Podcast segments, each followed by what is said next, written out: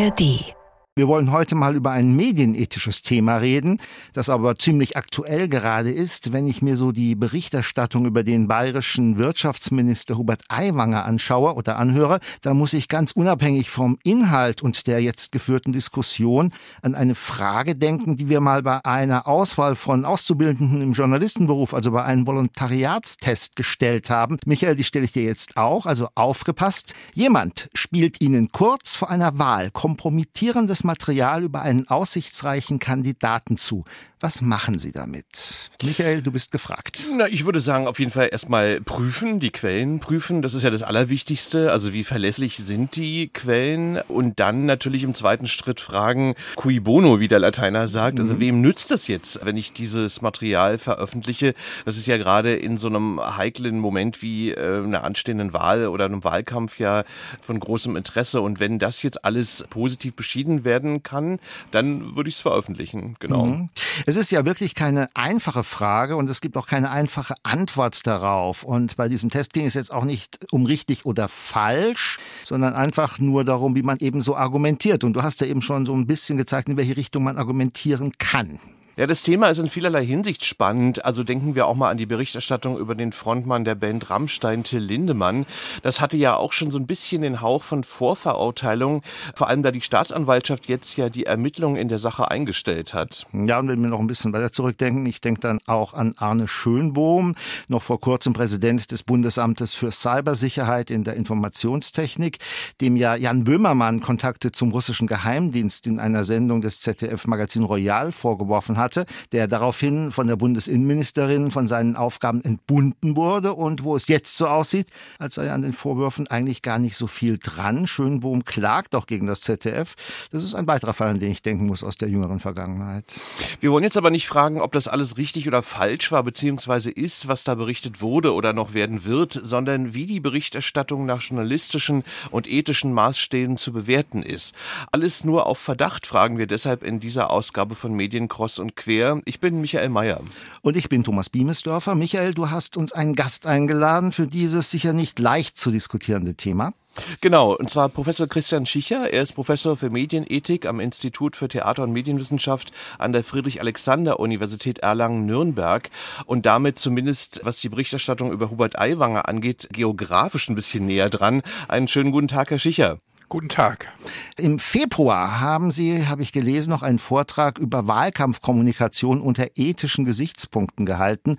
Kam da das, ich nenne das jetzt mal das Aiwanger-Dilemma, zumindest in der Theorie schon vor? Davon wissen konnten Sie ja zu diesem Zeitpunkt noch nichts. Ja, das ist richtig. Also Wahlkampfkommunikation bezieht sich natürlich in erster Linie auf die Wahlkampftreibenden selber, die dann eben teilweise durch populistische Äußerungen, durch Provokationen, Negative Campaigning und ähnliches versuchen, Öffentlichkeit und Anhängerschaft herzustellen. Also insofern haben wir immer die beiden Ebenen. Einerseits die Akteure, die gewählt werden wollen, selber, aber natürlich auch die Medienberichterstattung, die eben aus den Informationen, die die Akteure ihnen anbieten, etwas machen. Bei Herrn Aiwanger war es ja so, dass er bei einer spezifischen Rede meinte, dass er die Demokratie zurückholen musste und er hat dann noch einige unflätige Beschimpfungen gegen die Regierung in Berlin ausgerufen. Also das war eine klassische Provokation und es war populistisch.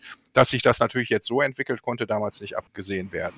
Meinen Sie, es gibt einen Zusammenhang zwischen dieser, ich sag mal, Erdinger Rede von Aiwanger und dem Aufdecken des Flugplatzes? Ja, da kann man natürlich wild spekulieren. Also es wäre beispielsweise ein Gedankenexperiment, dass man sagt, dass vielleicht ein ehemaliger Mitschüler von Herrn Aiwanger gesagt hat, es reicht mir, jetzt gebe ich die Information nach außen. Aber das ist natürlich eine pure Spekulation und genau das sollte man natürlich vermeiden. Sie haben ja in Ihrem Eingangsstatement zu Recht gesagt, man sollte Informationen und Fakten äh, prüfen, man sollte gründlich recherchieren, man sollte möglichst viele weitere Zeugen, Akteure, wen auch immer einholen, um dann letztendlich, wenn man sich ein vernünftiges Bild gemacht hat, nach Recherche und Prüfung, dann eine Meldung abzusetzen, aber auch erst dann. Die Süddeutsche Zeitung, die hat sich ja Kritik ausgesetzt, weil zumindest in der ersten Welle der Berichterstattung ja die Quellen nicht genannt wurden. Wenn wir jetzt mal so ein kleines bisschen weggehen vom Aiwanger Fall, also es gibt ja auch andere Fälle, also Ex-Bildchef Julian Reichelt zum Beispiel, Till Lindemann haben wir erwähnt. Wie sehen Sie den Umgang der deutschen Medien allgemein mit dem Thema Thema Verdachtsberichterstattung. Sind die Redaktionen da Ihrer Ansicht nach zu lax manchmal? Ja, teils, teils. Also ich meine, die Süddeutsche Zeitung ist eine Qualitätszeitung, die erstmal eine hohe Glaubwürdigkeit und eine hohe Reputation hat. Das ist beispielsweise bei einer Boulevardzeitung äh, wie der Bildzeitung anders. Aber ich mahne grundsätzlich schon, sehr vorsichtig zu sein, weil natürlich es ein großes Problem ist, ja, Leute zu diskreditieren, die gegebenenfalls unschuldig sind. Also erlauben Sie mir auf zwei Fälle hinzuweisen in einem nicht politischen Kontext. Das war einmal der Moderator Andreas Türk, dem vorgeworfen wurde, dass er eine Frau vergewaltigt haben sollte. Die Frau hat sich selber äh, gemeldet und es stellte sich heraus, dass an den Vorwürfen nichts dran war. Das gleiche war beim Fall Kachelmann. Da gab es eine relativ intensive mediale Schlacht der Befürworter oder Unterstützer von Kachelmann. Das war dann die Wochenzeitung Die Zeit. Aber auf der anderen Seite war eben die Bildzeitung, die durch Alice Schwarzer auch während des Prozesses eigentlich schon meinte, die Schuld wäre so gut wie bewiesen. Und das ist natürlich für Personen, die dann am Ende unschuldig sind, eine Katastrophe, sowohl für Herrn Türk als auch für Herrn Kachelmann. Bei Herrn Lindemann ist es ja jetzt auch so. Insofern erst gründlich prüfen, dann berichten und nicht vergessen darauf hinzuweisen, dass immer die Unschuldsvermutung so lange gilt, bis es eben ein Urteil gegeben hat, was rechtskräftig Aber ist. Aber wenn wir jetzt ganz kurz mal beim Fall Lindemann bleiben, es ist ja interessant, also es ist ja auch ein komplexer, auch ein komplizierter Fall. Da war es ja so, dass es eidesstattliche Versicherungen einiger Frauen gab. Dann war es aber offenbar so, dass der Spiegel in seiner Berichterstattung über diese Versicherung hinausgegangen ist und dass dann das Hamburger Landgericht, was ein sehr pressekritisches, strenges äh, Gericht offenbar ist, gesagt hat, Teile dieser Berichterstattung sind nicht legitim, sind zu verbieten. Der Spiegel geht ja in der Sache in die Berufung. Ist das auch ein Beispiel dafür, wie vorsichtig man da eigentlich auch agieren sollte als Journalist?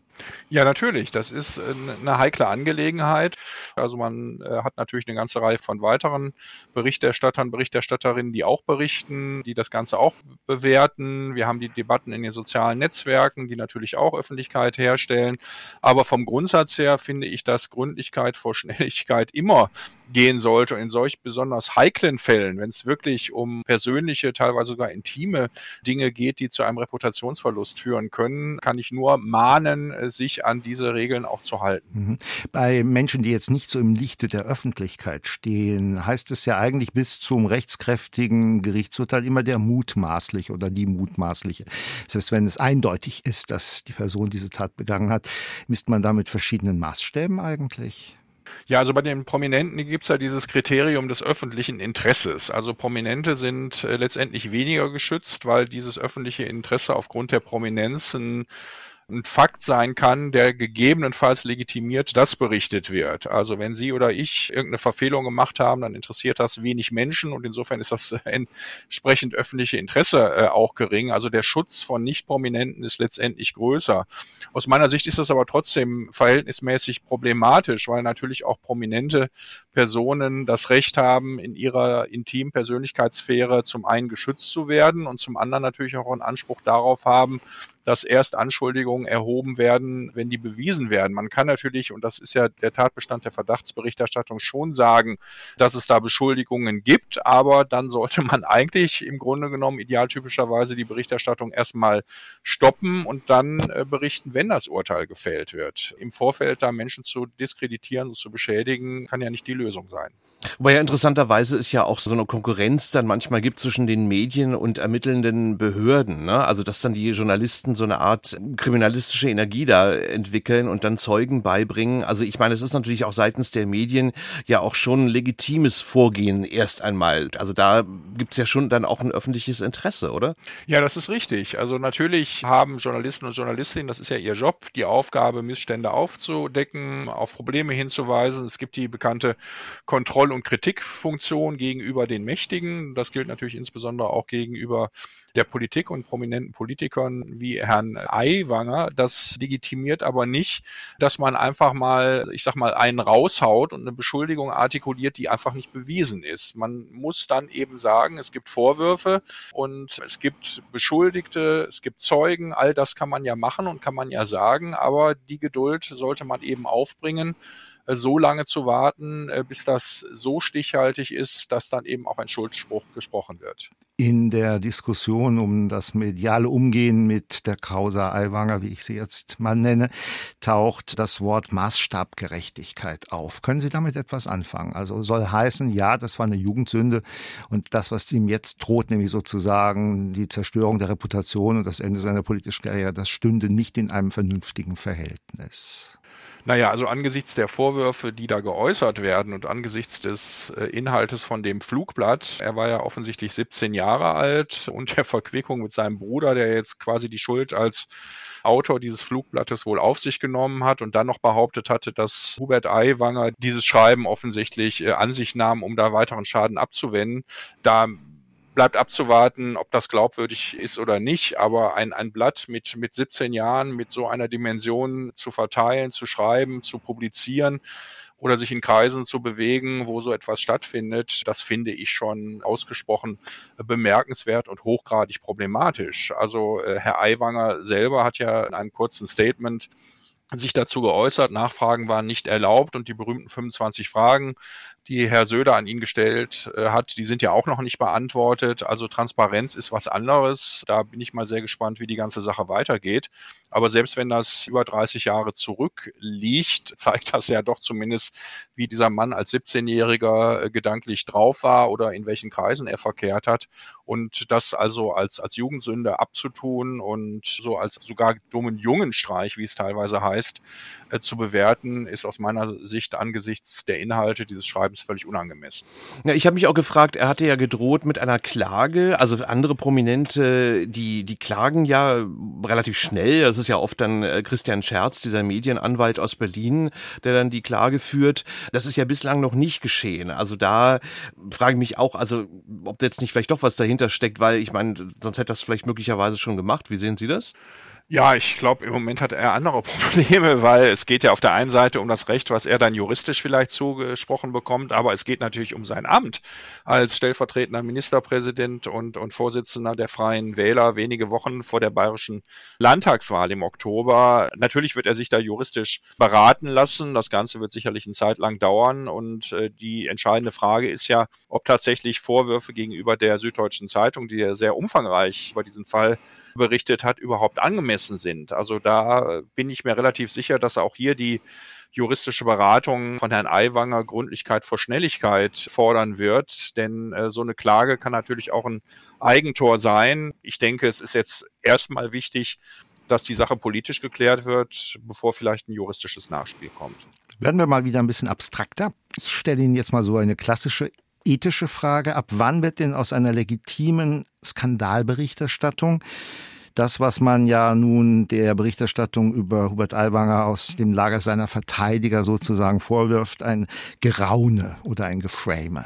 Also offen gestanden kann ich mit so Begriffen relativ wenig anfangen, weil die nicht besonders konkret sind. Was soll das sein? Ein, natürlich setzt man immer einen Rahmen und natürlich versuchen Menschen, die Interessen haben im politischen Kontext, äh, und die Interessen können ja auch darin bestehen, den politischen Gegner zu diskreditieren oder vielleicht als Journalist oder Journalistin auch einen Politiker, den man aus welchen Gründen auch immer nicht mag, vielleicht nicht positiv darzustellen. Das mag ja alles so sein.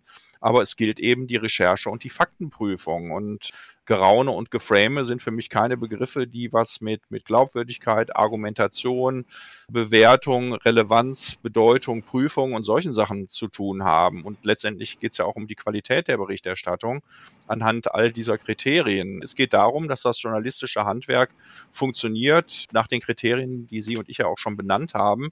Und das sollte der Maßstab sein und das andere ist mir zu schwammig. Wobei man natürlich auch dazu sagen muss, es kommt immer auf den Einzelfall an, natürlich, aber dass natürlich auch Prominente gerade heute sehr schnell mit dem Anwalt kommen. Ne? Das muss man natürlich auch nochmal sagen. Also da werden ja sehr schnell auch Klagen geführt, wo ich denke, das wäre vielleicht vor 20, 30 Jahren oder noch früher anders gewesen. Das muss man an der Stelle vielleicht auch nochmal sagen. Ja, aber das ist natürlich das gute Recht äh, eines, eines jeden Menschen, sich da juristischen Rat zu besorgen. Also wenn ich mich jetzt ein Stück weit mal gedanklich auf die Seite der Prominenten stelle und stelle mir vor, ich werde äh, ungerechterweise beschuldigt, einen Menschen sexuell belästigt zu haben und das stimmt einfach nicht und aufgrund dessen ist meine Karriere am Ende, dann kann ich sehr gut nachvollziehen, dass da auch schnell juristisch vorgegangen wird. Äh, die Debatten finden ja auch nicht nur in den Medien statt, sondern auch über soziale Netzwerke. Und Vorverurteilung ist daher noch wesentlich äh, dramatischer und gravierender da. Und wenn der Ruf erst einmal ruiniert ist, dann lebt es sich eben nicht ungeniert, sondern dann ist ein Mensch auch gegebenenfalls arbeitslos und quasi für den äh, kommerziellen Mediensektor äh, oder Politikbereich äh, verbrannt. Also das ist in mhm. Ordnung, das ist legitim, das kann man machen, dass man natürlich damit auch Leute einschüchtern kann, ist klar und, und spielt sicherlich auch eine Rolle, aber dafür sind ja unabhängige Gerichte da, das zu prüfen. Und wenn eben an den Vorwürfen nichts dran ist, äh, dann kommt hoffentlich ein vernünftiges Ergebnis. Und wenn was dran ist, eben auch. Hm. Kommen wir zum Schluss zur Eingangsfrage aus dem Bewerbungsgespräch. Michael hat sich schon daran versucht und eine Antwort geliefert. Ich frage Sie jetzt abschließend auch. Jemand spielt Ihnen kurz vor einer Wahl kompromittierendes Material über einen aussichtsreichen Kandidaten zu. Was macht der Medienethiker damit? Ich kann eigentlich die Antwort des Kollegen nur wiederholen. Also genau das, was er gesagt hatte, sollte gemacht werden. Man äh, schaut sich das Material an, man prüft, ob das glaubwürdig ist, man hat gegebenenfalls eine, eine, Quelle, die man ja auch nicht preisgeben muss, das ist auch völlig in Ordnung, das sollte auch so sein. Und man versucht natürlich durch Recherche, gegebenenfalls durch weitere Zeugen, den Wahrheitsgehalt der Informationen, die einem zugetragen worden sind, zu überprüfen. Und wenn das eben dann glaubwürdig und stichhaltig und gut recherchiert ist, dann besteht auch die Möglichkeit, durchaus die Informationen weiterzutragen, eben immer mit gewissen Grenzen, zum Beispiel dem Hinweis der Unschuldsvermutung. Herr Schicher, dann werden wir gerade den Fall Aiwanger weiter beobachten. Wir danken Ihnen sehr für Ihre Einschätzung und Ihre Zeit. Dankeschön. Ich danke Ihnen. Und ich denke, wir haben wirklich vieles Wichtiges gesagt und gehört zum Thema Verdachtsberichterstattung. Und wir schauen mal, wie es weitergeht. Vielen Dank. Medien, Cross und Quer der Podcast.